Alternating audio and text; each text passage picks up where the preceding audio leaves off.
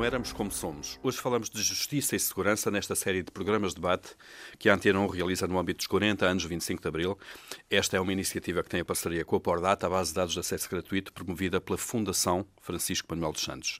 Para nos ajudar a ler e a perceber os números uh, que mostram a evolução nesta área da justiça e segurança, temos hoje connosco, como habitualmente, a Maria João Valente Rosa, diretora da Pordata, e também a Patrícia Cerdeira, jornalista especialista nesta área da Antena 1. Porque a criminalidade está intrinsecamente ligada à justiça e à máquina que a serve, eh, tentamos analisar esta evolução do país nos últimos 40 anos, um Portugal que se abriu à Europa e ao mundo, eh, e com essa abertura, eh, com tudo o que isso trouxe de bom, há uma realidade que é a realidade criminal e que se prende com o tipo de crime que se importa e com a circulação uh, e com tudo, com toda a informação uh, que é transposta de uns pontos para os outros.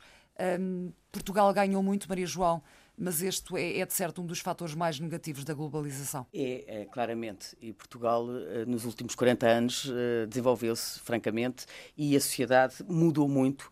E entre uh, os, os as grandes tendências de mudança, podemos falar da urbanização. Ou seja, uh, somos uh, muitas, são cada vez mais pessoas que se aproximam das cidades para lá viver uh, e as pequenas povoações vão perdendo importância. O que é que isto tem a ver com a questão que estamos aqui a falar? Tem a ver com o facto de nós, uh, as necessidades do passado, as relações de interconhecimento uh, eram uh, muito fortes e hoje em dia vão-se perdendo e predomina o anonimato. E nós não conhecemos o outro com quem nos damos muitas vezes e com quem temos que nos cruzamos todos os dias. E essa, o anonimato leva muitas vezes a um sentimento e a uma sensação de alguma insegurança porque uh, não sabemos o que é que pode resultar dessa mesma uh, relação. E depois, por outro lado, também, em termos da urbanização, é preciso uh, também não esquecermos, e para quem vive em Lisboa ou no Porto, próximo assim dos grandes centros urbanos, são cidades que durante o dia têm muita gente e depois à noite ficam praticamente vazias. são, a população residente em Lisboa e no Porto tem vindo a diminuir e, e, essa, e essa questão e os bairros e as, e as zonas periféricas das cidades uh, aumentam à noite e durante o dia têm pouca gente. Associado a isto, a o envelhecimento, uh, também muitas pessoas mais velhas que vivem sós, longe dos outros, das outras pessoas e das suas famílias com quem podem, podiam partilhar alguns dos seus receios. Isto gera-se aqui uma, um, uma um conjunto de situações que, de algum modo, induz a uma maior insegurança por parte dos cidadãos, associada a isto a uma maior informação. Todos os dias, uh, das mais variadas formas, chegam-nos notícias. A mediatização de, dos casos Exatamente, chegam-nos notícias sobre o que aconteceu aqui e ali, e isso também uh, nos torna mais. Uh, ansiosos e mais receosos de viver uh, nesta, nos dias de hoje, do ponto de vista uh, da, uh, da segurança. E os meios, nomeadamente das forças de segurança, acompanharam essa evolução social de alguma forma ou mantiveram-se estáveis ao longo destes 40 anos? Muito bem. Uh, em termos de forças policiais, nós não temos uma redução das forças policiais de uma maneira geral. Aliás, por exemplo, a PSP eh, em 93 uh, eh, tinha cerca de 18 mil efetivos e, e atualmente conta com cerca de 22 mil efetivos. Também não pensemos que o crime deixou de ser castigado. O número de arguídos, desde nos últimos 40 anos, aumentou sete vezes, o número de condenados aumentou oito e o número de reclusos aumentou seis vezes. E por isso temos uma cidade também mais vigilante, se quisermos. Uhum. E mais exigente. E esse número que dava do aumento de efetivos da PSP prende-se também com isso, com o agravar do crime nas grandes eh, cidades, porque é aqui que a PSP também tem uh, maior intervenção. Há um dado curioso que tem a ver com a criminalidade participada em países da União Europeia e, ao contrário daquilo que se possa pensar, numa lista de 14 países, Portugal fica uh, no 13 lugar. Portanto, somos um país seguro, apesar de tudo isto. Uh, é preciso notar que no topo dos países uh, com a maior criminalidade participada estão aqueles países que nós entendemos como mais desenvolvidos dentro do espaço europeu, como é o caso da Suécia, da Bélgica, da Dinamarca, da Finlândia. Uh, são países, porventura, bem mais exigentes em relação ao crime e, e, e, por serem mais exigentes também a criminalidade participada é maior. E é a altura de dar as boas-vindas a Labrinho Lúcio, eh, juiz conselheiro jubilado do Supremo Tribunal de Justiça. António Nunes, Estado em Segurança, liderou várias entidades como a Proteção Civil, Segurança Rodoviária e foi também o presidente fundador da ASAI.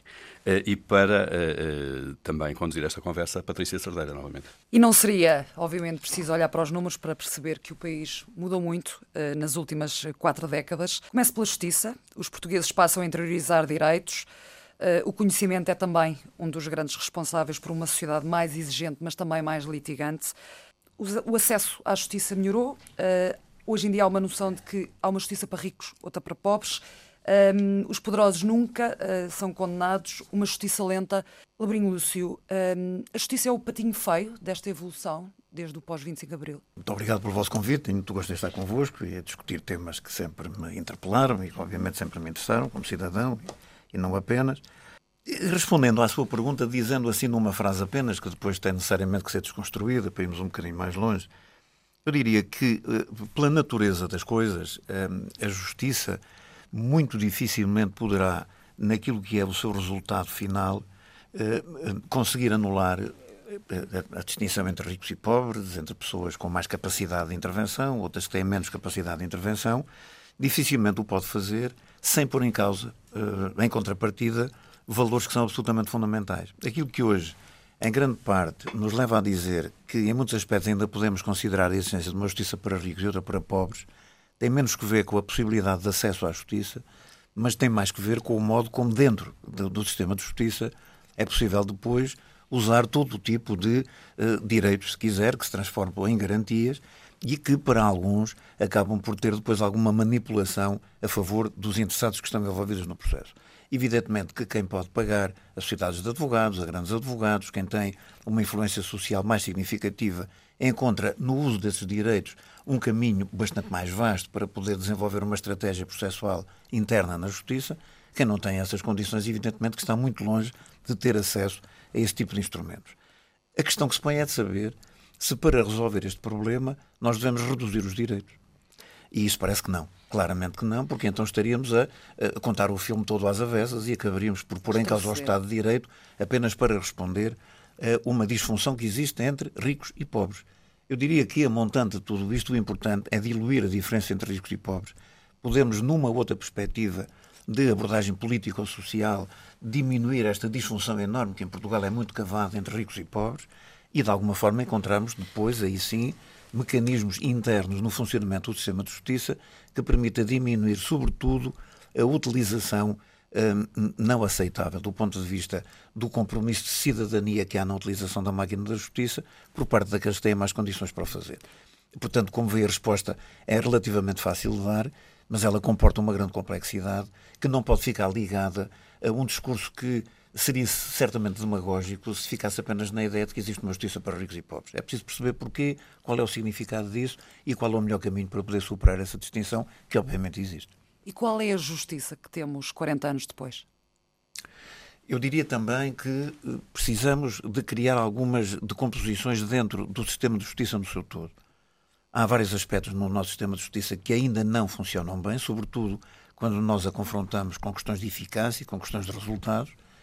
Por outro lado, quando pegamos nesse setor, nós não seremos corretos se dissermos a justiça é ineficaz. Há vários setores no sistema de justiça que funcionam bem Dentro de cada setor há determinado tipo de intervenções processuais que são adequadas, mesmo eh, em termos de resposta temporal, há outras que não, e, portanto, não podemos ter uma visão global no sentido de dizer a justiça não funciona ou a justiça funciona.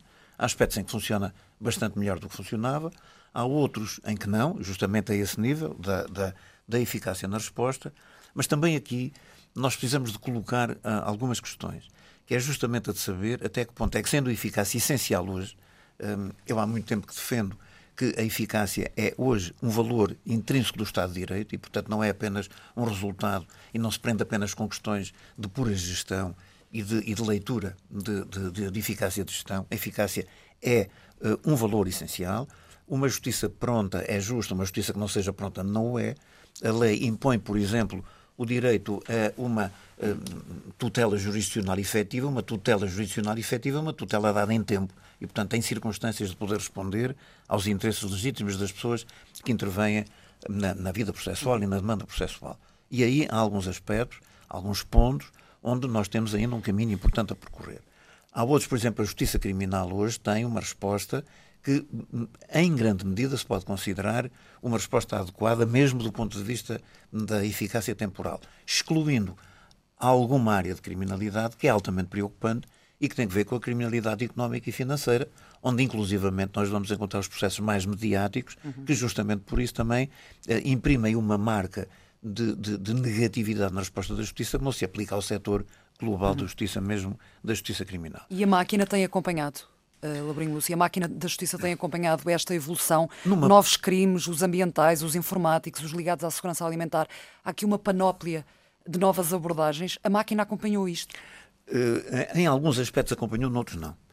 Uh, eu, eu, devo dizer que, por exemplo, sobretudo no domínio da criminalidade económica e financeira, um, teria sido necessário que, com mais tempo e com uma oportunidade mais adequada, porventura com uma antecipação daquilo que viria a ser a dimensão deste tipo de crimes, fosse necessário estabelecer reorganizações internas dos respectivos serviços, nomeadamente na área do Ministério Público, conferir, porventura, um, uh, instrumentos de resposta a uma questão que hoje é essencial, que é, por exemplo, a das perícias no tipo de combate à criminalidade económica e financeira, onde muitas vezes o, andamento dos processos está completamente dependente desse tipo de perícias, e aí ou não há especialistas para poderem trabalhar nessa área internamente, ou elas têm que ser pedidas externamente, e aí as dificuldades é um de as obter a tempo uhum. aumentam. Uhum. Portanto, esta é uma área onde nós, porventura, eh, poderíamos ou deveríamos ter antecipado melhor para podermos andar uh, mais depressa. Há outras em que, felizmente, nós pudemos uh, acorrer, responder uh, a situações que se avolumaram e que, sobretudo, se avolumaram também porque o papel importante da comunicação social contribuiu para trazer essas questões mais à consciência coletiva. Eu estou a falar, por exemplo, em tudo o que tem a ver com a criminalidade contra crianças e jovens, com a violência doméstica, por exemplo, para apenas citar dois exemplos. Que onde a mulher hoje, também ganha outro papel na sociedade. Completamente. E onde hoje, felizmente, nós eh, conseguimos atuar de uma forma bastante mais assertiva. Há, todavia, um ponto para mim é nuclear em tudo isto. Eu julgo que nós não incorporamos ainda na justiça, e, e, e muito particularmente na interioridade da justiça, a ideia de que, com as alterações substanciais que aconteceram, não apenas do ponto de vista social, mas do ponto de vista global, cultural, económico, político, etc., a justiça passou a ser uma atividade que integra o setor estratégico do Estado. E, portanto, se a justiça hoje faz parte do setor estratégico da atividade do Estado, ela tem também uma dimensão política. Estamos em rádio, eu gostaria de dizer que estou a fazer um sinal de aspas, para colocar entre aspas a dimensão política da justiça. Isto é, a justiça não pode ser apenas constituída por pessoas que dizem o direito dos casos e que o fazem através do processo, em que muitas vezes o processo é mais valorizado até do que o próprio caso. A justiça tem que se preocupar com o efeito externo das suas decisões e com o efeito externo da sua incapacidade de decidir. Porque isto não se prende exclusivamente com aquelas pessoas interessadas, uma e outra, que se degladiam entre si, prende-se com a própria dimensão do Estado e com a capacidade do Estado de responder estrategicamente. E tem a ver também com a imagem do país, com a imagem do país e, portanto, e isto as, obrigaria benefícios ou, económicos dúvida, ou não que daí Sem dúvida nenhuma, e isto é? obrigaria a uma modificação radical no modelo de gestão das magistraturas e do sistema de justiça no seu todo.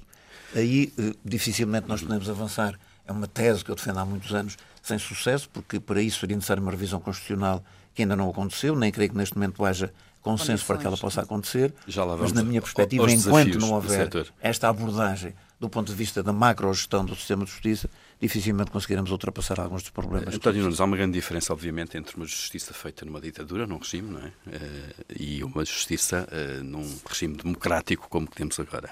Salvaguardando essa óbvia diferença e muito importante diferença, estamos hoje mais bem servidos comparativamente do que estávamos há 40 anos. Eu acho que sim.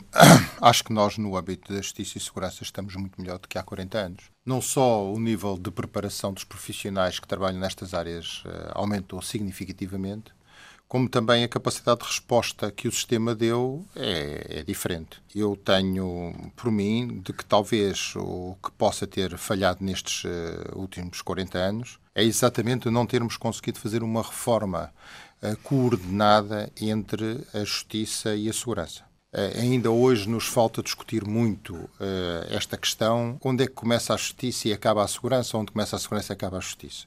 A proliferação de órgãos de investigação criminal, as questões de uh, modificações, às vezes com curto espaço de tempo, dos códigos, a não preparação, como há bocado foi dito, de alguns dos profissionais para crimes que hoje nós vamos vivê-los, quer queiramos, quer não, como o cybercrime ou cyberterrorismo, naturalmente que um, obrigava a que os poderes políticos nestes últimos 40 anos uh, tivessem uma atenção e, se calhar, uh, começámos a pensar, por exemplo, em vez de termos o Ministério da Justiça e o Ministério da Administração Interna, termos, como temos na comunidade, um setor da Justiça e da segurança em conjunto. Fundir essas, essas entidades. Eu não, eu não, sei se é preciso fundir, sei hum. que é preciso dar-lhe alguma continuidade, porque hoje em dia eh, não basta fazer uma boa investigação criminal ou não basta fazer uma proatividade policial uh, efetiva, se depois uh, nós não conseguimos prosseguir todo este processo com resultados visíveis. E muitas das vezes as críticas que se fazem à justiça estão, uh, se calhar, inadequadas, é porque hum, há muita percepção do que é que se passa e não a realidade, a adequação dos códigos aos atos. E penso que uma outra questão que, que valeria a pena também nós olharmos com alguma atenção, é não tanto para o funcionamento da justiça e da segurança, mas a percepção que o cidadão tem da sua justiça e da sua segurança. Eu acho que o grande, o grande problema que nós vamos ter, e vamos continuar a ter, e é hoje o problema que temos, é o problema da, da, da, insegurança, mas naquilo que é perceptível pelo cidadão. O sentimento de insegurança. O sentimento de insegurança. E acha que há uma diferença entre a percepção pública eh, da insegurança ah. e a insegurança de facto. Ah, e algumas vezes. A percepção é maior, é, é isso?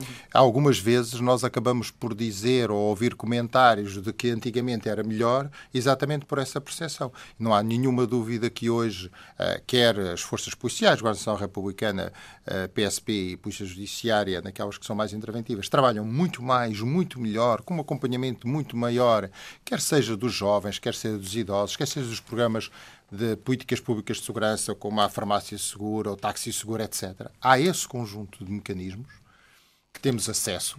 Então, nós hoje estamos, eh, digamos que, ligando um simples número, temos alguém que nos responde com mais rapidez ou menos rapidez, mas alguém que nos responde, pode valorizar ou não valorizar a nossa questão, mas responde-nos, quando há 40 anos não era assim. Eh, era a autoridade pelo medo e não a autoridade consentida democrática. Agora, não sei se nós conseguimos foi quebrar esta, esta desconfiança que o cidadão ainda tem. Eh, e por isso é quando as estatísticas aparecem, nós estamos a falar de criminalidade participada. participada. E, portanto, convinha ver qual é o grau de adesão que a população portuguesa tem à confiança na justiça e na segurança e se vale a pena participar ou não. Provavelmente, alguns dos crimes, pelo menos crimes menores, eh, muitas das vezes as pessoas por efeitos da burocracia, por efeitos do receio, porque depois tem que ir a tribunal, depois tem que constituir advogado, e depois tem que gastar dinheiro e não vale a pena. E daí as cifras negras? E daí?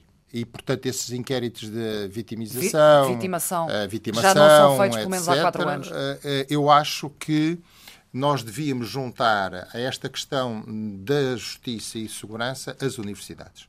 Eu acho que há um déficit muito grande em Portugal nos, das universidades em relação aos interesses dos temas públicos, que, na minha opinião, a segurança e a justiça é uh, uma dos, dos atos. Por exemplo, há uma das coisas que nós também, se calhar, falhamos muito, é o que é que acontece aos reincidentes. Porquê é que há reincidentes? Porquê é que há, há qualquer determinado... coisa que falha aí na reintegração, pelo menos. Ora, muito é? bem. Claro. Mas isto é, é um problema social.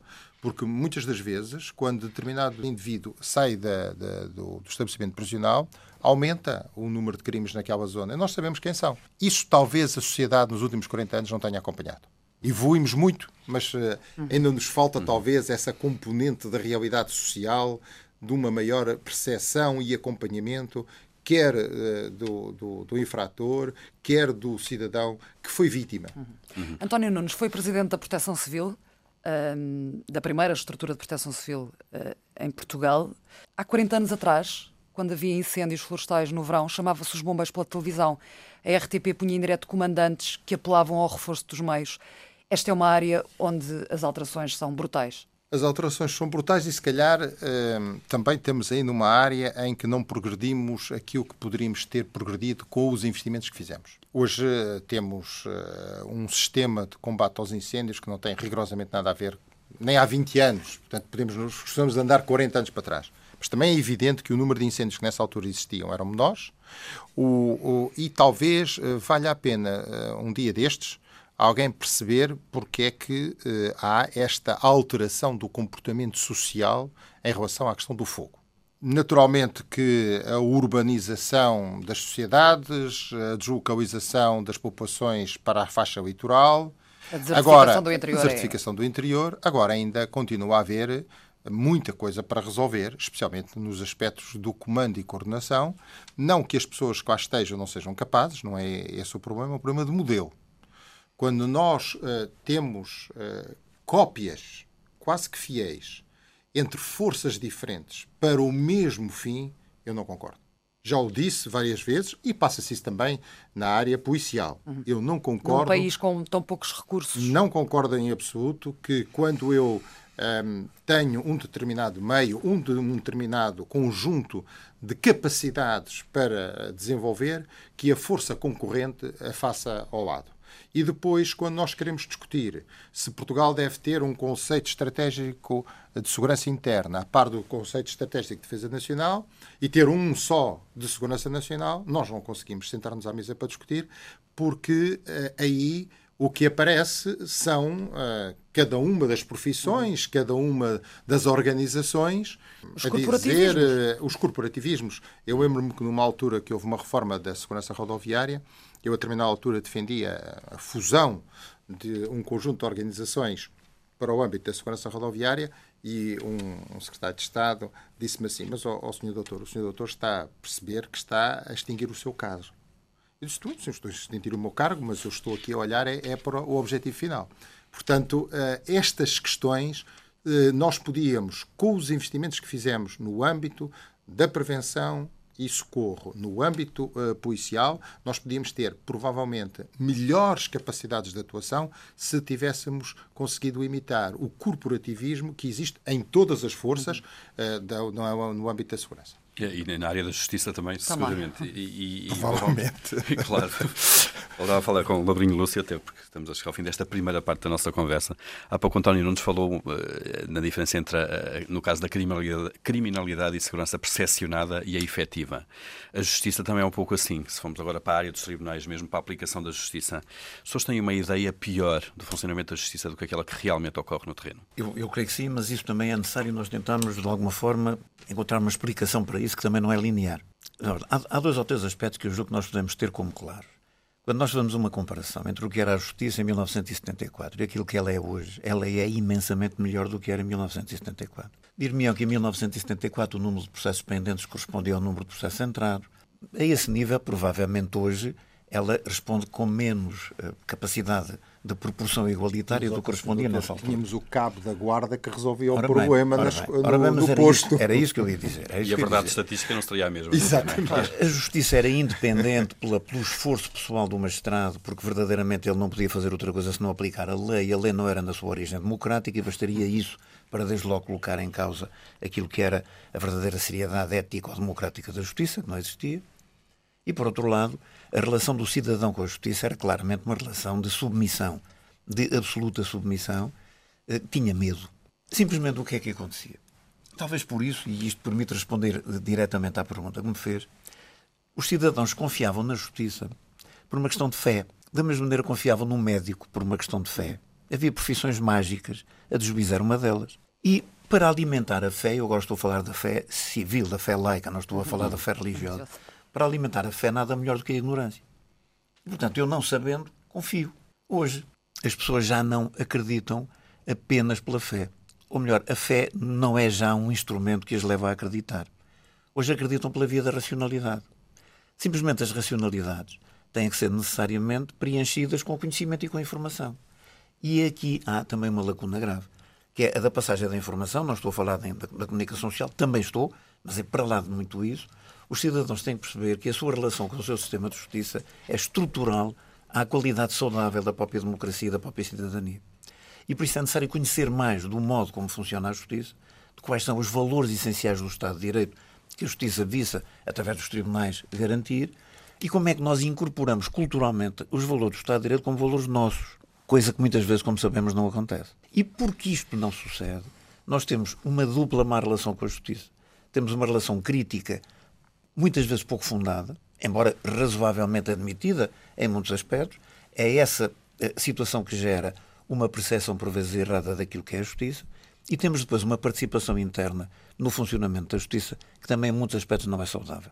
Evidentemente que se o cidadão que intervém no sistema de justiça, como queixoso, como réu, como, como autor, como réu, seja como for, se o fizer movido também por um dever cívico de contribuir para o bom funcionamento da justiça, nós temos uma justiça que responde muito mais rapidamente do que responderá se continuarmos a usar os instrumentos que a justiça coloca à disposição dos cidadãos e que eles usam de uma forma muitas vezes perversa na própria administração da justiça. Eu costumo dizer, uma botade, que o, o, o senhorio atropela o inquilino e, e, o, e o inquilino põe a ação e quer que o processo corra depressa. Mas se o senhorio quiser despejar o inquilino, o senhorio põe a ação e o mesmo inquilino quer que ela corra devagar. E por isso, se nós pudéssemos dividir o país em senhorios e inquilinos que se atropelam uns aos outros, podia ser que a justiça corresse mais depressa. Claro, assim, muito dificilmente conseguimos também, por esta via, obter os resultados que desejamos. A questão dos interesses divergentes, não é? Exatamente. E a justiça cá está, Exatamente. de facto, para os, para os ponderar. É um setor com muitos desafios. Vamos voltar a ouvir a Maria João Valente Rosa para voltarmos à conversa daqui a pouco. Percebemos todos que a sociedade portuguesa está hoje mais exigente. Isto traz-nos e leva-nos à democratização da justiça os portugueses um, têm mais consciência dos seus direitos. Há crimes novos, estamos a falar dos crimes informáticos, dos crimes de incêndio, os crimes ambientais, a pedofilia, a própria violência doméstica.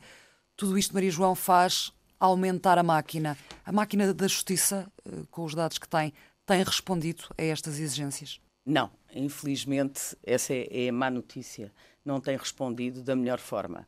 Se olharmos para profissionais de justiça, verificamos que uh, eles são muito mais do que eram no passado. Por exemplo, os magistrados ao serviço nos tribunais judiciais aumentaram quatro vezes e meia uh, nos últimos 40 anos. Os advogados aumentaram 10 vezes nos últimos 40 anos. Portanto, temos muito mais profissionais, poderia dar outros exemplos.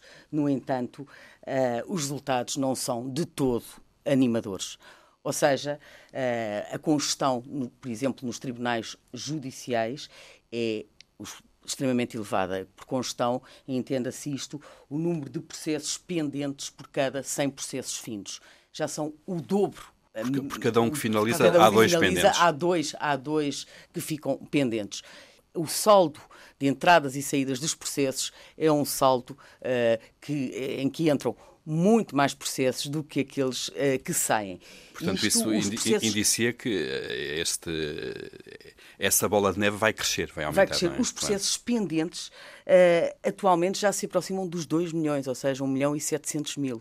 Cerca de 8 vezes mais do que uh, há 40 anos. Uhum. Temos aqui uma série de maus resultados ponto de vista do que se espera e que sentimos todos, designadamente em termos da morosidade dos uhum. processos. Os processos muitas vezes são mais lentos para serem resolvidos. Questões simples, como a resolução de uma, de uma dívida, a duração média é de um ano e meio, segundo uhum. os dados que estão publicados uh, na Pordata. É, é o claro, nível da eficácia, Maria João. É, é claro que isto aqui uh, tem, uh, remete para, vários, para várias questões, porque nós não podemos fazer um paralelo entre o presente e, o passado, porque, como disse Sim, muito bem, é a realidade é diferente, os processos são muito mais complexos que no passado, as exigências são muito muito maiores e já nada escapa na nossa vida à justiça. Ou seja, desde as relações uh, laborais, uh, as relações uh, de trabalho sem contrato eram frequentes no passado, atualmente já são praticamente impensadas até às, impensáveis até às relações familiares, até à vida social. Tudo acaba por passar pela, pela justiça. E é claro que nós sentimos cada vez mais este estrangulamento da, dos resultados porque ele passou a fazer parte das nossas vidas. Porque nós vivemos cada vez mais numa cidade em que temos noção dos nossos direitos e não queremos abrir mão deles mesmos isso. e por isso tudo pode dar origem a um, a um, a um processo. Isso quer dizer que uma sociedade mais desenvolvida, e nós hoje somos uma sociedade seguramente mais desenvolvida do que éramos há 40 anos, é também uma sociedade mais litigante? Não é mais litigante, é, tem mais consciência dos seus direitos. Eu diria que no passado, se calhar, a, a sociedade era mais conformada. Uh, e mais conformada, o respeitinho era uma coisa muito claro. bonita, menos informada uh, também dos seus direitos e muitas e vezes as relações passavam, uh, funcionavam numa, numa ótica muito, muito, muito informal. E hoje em dia já nada disto acontece. Agora, é claro que, mesmo em relação aos processos e a tudo o que está a acontecer, é importante que pensemos que os tempos mudaram e que, porventura, situações que até no passado poderiam fazer algum sentido serem resolvidos no âmbito, no quadro uh, judicial, deixam. Perdem qualquer sentido nos dias que correm. Eu dou um exemplo, dou um exemplo dos divórcios. Os divórcios que, uh, uh, por mútuo consentimento, que atualmente podem ser uh, resolvidos nas conservatórias do registro civil, atualmente a partir de 2001, até então os divórcios eram, por mútuo consentimento, eram competência dos tribunais judiciais. Não faz qualquer sentido. Os tempos mudaram e é preciso também mudarmos a forma de lidar com aquilo que atualmente nos põe em risco enquanto cidadãos. E os juízes de paz também são exemplo disso? E os juízes de paz também são claramente que é um bom exemplo. a forma de tirar dos tribunais uh, muitos dos processos com uma, tem uma arbitragem mais leve e também tira muito, muitos processos aos tribunais. E é uma nova realidade. Esse, esse é, naturalmente, um passo que tem que ser uh, dado passam naturalmente por uma nova forma, uma nova geografia do país. A população concentra-se predominantemente no litoral e nas zonas urbanas e, e, junto das cidades, e por isso é uma nova geografia e é preciso também dar conta dessa mesma geografia. Não esquecendo, porém, que o facto de existir uma nova geografia, o facto de existirem pessoas isoladas em algumas localidades do país, essas pessoas também precisam também têm, de, direitos. Uh, também têm direitos. Agora é preciso ver como é que respondemos a este, estes novos desafios, que são claramente desafios dos tempos modernos. Labrinho Liceu, ouvimos falar aqui dos julgados de paz, meios alternativos aos tribunais. Este é um dos caminhos ou arranjou-se este formato para tentar um, esconder aquilo que a Justiça um, não conseguia fazer em tempo útil? Essa é uma grande questão e, e eu julgo que, que, que, ela é nuclear se nós quisermos olhar a situação atual e encontrar respostas para a situação atual. Eu, eu vou lá de imediato, mas gostava de dar esta nota. Eh, esta, esta uh, vossa perspectiva de fazer uma análise, neste caso concreto da justiça, nos últimos 40 anos, tem, entre outras importâncias, esta que é fundamental, que é de nós não perdermos o sentido e o significado da evolução histórica que conduz a um determinado tipo de situação.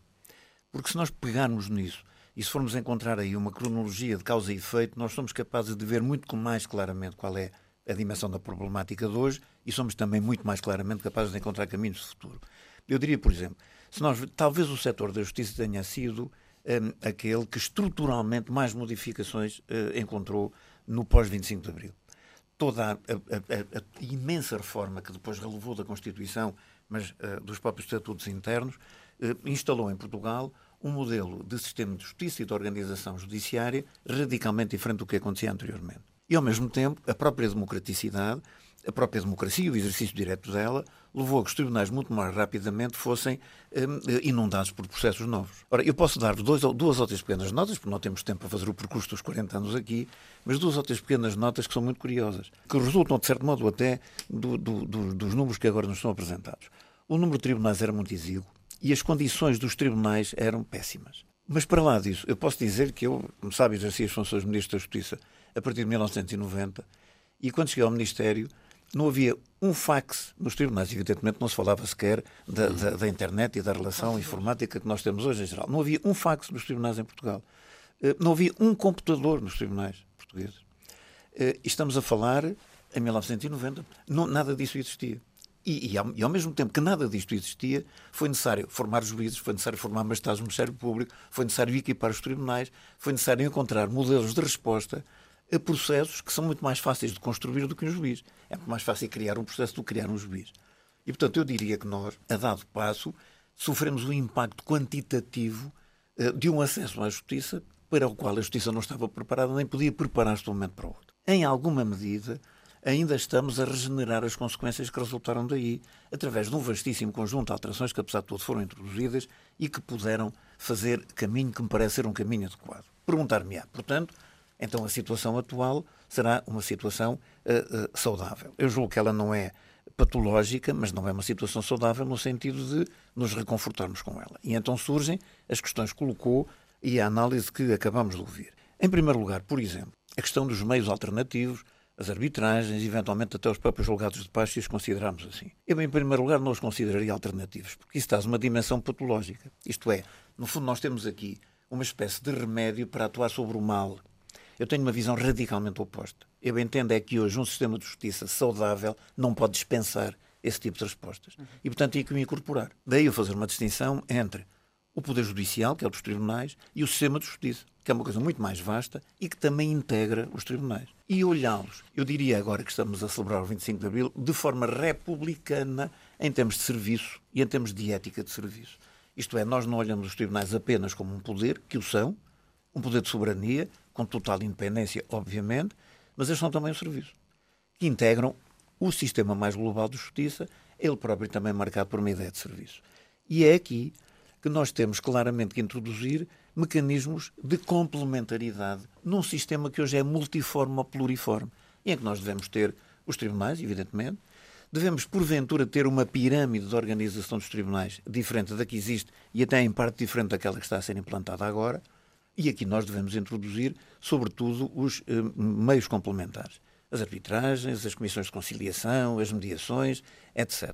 Os julgados de paz, na minha perspectiva, não são em si nem um bem nem um mal, são um modelo que, na minha perspectiva, ou se utiliza no quadro atual e, e, e poderão funcionar como um bem, ou o quadro seria diferente, eu preferiria esse outro, em que nós teríamos uma base de tribunais de competência genérica mais disseminada pelo país, e então aí nós teríamos uma pequena instância ainda em foro judicial tradicional, e a ser assim os tribunais, os julgados de paz, seriam ou dispensados ou passariam a ser tribunais de bairro nos grandes centros, nas grandes cidades. Isto significa o quê? Que nós temos de conceber um sistema de justiça que assente em duas ideias fundamentais. A primeira, a da sua própria concepção, a segunda, a da garantia do rigor da sua gestão. Porque esse é que é, continuo, já há pouco disse, e continua a ser, na minha opinião, o grave problema do funcionamento do sistema, sistema. para e, voltar a e falar. E a resposta disso. que dá depois é esse sistema. Porque não havendo, não havendo um sistema de gestão que seja de corresponsabilização nós estamos hoje num tempo, e num tempo global, não é apenas um tempo nacional, em que as palavras de ordem são a cooperação e a corresponsabilização. Nós ainda temos um sistema de justiça em que as palavras de ordem são as autonomias. Cada setor tem a sua total autonomia. E tem a independência, que obviamente é perfeitamente intocável, mas que não pode ser intocada quando se passa para o domínio da gestão, porque aí não é uma questão de independência que está em jogo. Ora, enquanto Isso nós. Altera não... também a percepção que se tem do, do, do, sistema, não é? Completamente. É que enquanto nós não criamos uma ideia de corresponsabilização uhum. e de cogestão e continuamos a viver um modelo em que cada setor responsabiliza os outros pelo mau funcionamento, nós dificilmente damos o passo de leão, claro. a passada de leão, para saltar para o outro lado. António Nunes, já vimos há pouco que, de facto, ao longo destes 40 anos, eh, houve temas que, eh, que não era dada atenção pela Justiça, violência doméstica, segurança alimentar, segurança rodoviária também, que passaram a estar no topo, muitas vezes, das preocupações eh, das sociedades e também dos decisores políticos. A grande questão é saber se nós não estamos, de alguma forma, também a iludir as pessoas, isto é, dizer-lhes que aquilo é importante, mas depois o sistema não dá resposta quando chega à parte judicial, se quiser. Lembro-me, por exemplo, eh, sem querer discutir esse assunto agora, da questão, sei lá, das multas da ASAI, que depois muitas vezes ficaram eh, entupidas de alguma maneira ou não tiveram sequência pelo sistema judicial.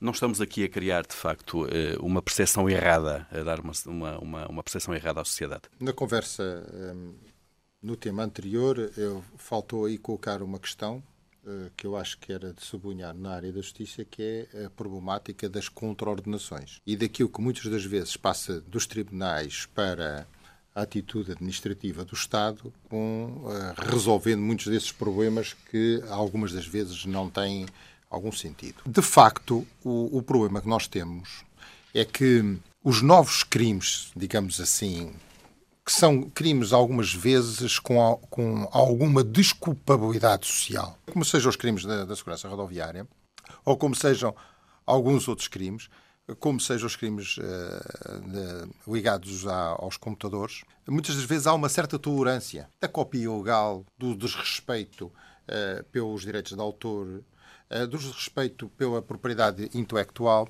e hoje, cada vez mais, as sociedades se colocam nesses crimes menores. Mesmo a nossa estatística, o, o nosso relatório RASI 2013 ou 2012, se nós olharmos para ele, 50 eh, mil crimes que lá estão registados são crimes ligados ao problema do consumo de álcool, taxa 1.2. Se baixarmos para 1, se calhar eh, metade daquilo desaparece.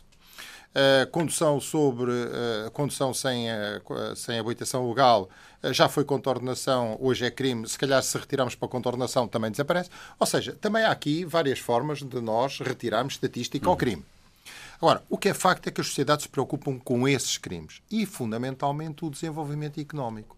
Um dos grandes problemas que nós temos na sociedade, nestes crimes menores, é o problema, por exemplo, na contrafação ou na imitação das marcas, é o problema de economia. É, eu fui um defensor sempre da existência das comissões de aplicações das coimas, com uma separação nítida em relação às forças uh, que fazem a sua fiscalização. Quem fiscaliza PSP, não, não, não autua. Depois. Eu sou okay. uh, apologista disso. Uh, infelizmente não foi esse o caminho traçado uh, atualmente. Acho que se perdeu muito sobre essa matéria e considero que há muitos de, de, há, há, muitas contraordenações, ou o direito contraordenacional, que, na minha opinião, deveria ser criminal. E se calhar haveria alguns criminais que deviam ser contraordenacionais. O tempo que demora entre a infração e a punição é que eu acho que muitas das vezes é complicado nestes crimes menores. Porque se nós cometemos uma infração e demoramos duas horas, três horas, quatro horas para fazer uma detenção, aquilo que for, e depois demoramos dois anos, três anos para levar a julgamento uh, o infrator, isto, a situação fica muito complicada. E às vezes não se acredita na justiça por causa disso. António Nunes, uh, a abertura de fronteiras, Portugal abre-se ao mundo, à Europa, a importação dos novos crimes e a entrada de grupos organizados um, são os grandes desafios da segurança interna também nos próximos anos? São, mas eh, curiosamente nós temos eh, verificado que uh, essa, esse crime violento praticado por terceiros, isto é, por não, uh, por não nacionais, mas europeus, que tem vindo a diminuir. Isto quer dizer que as forças de segurança têm uh, conseguido bons resultados.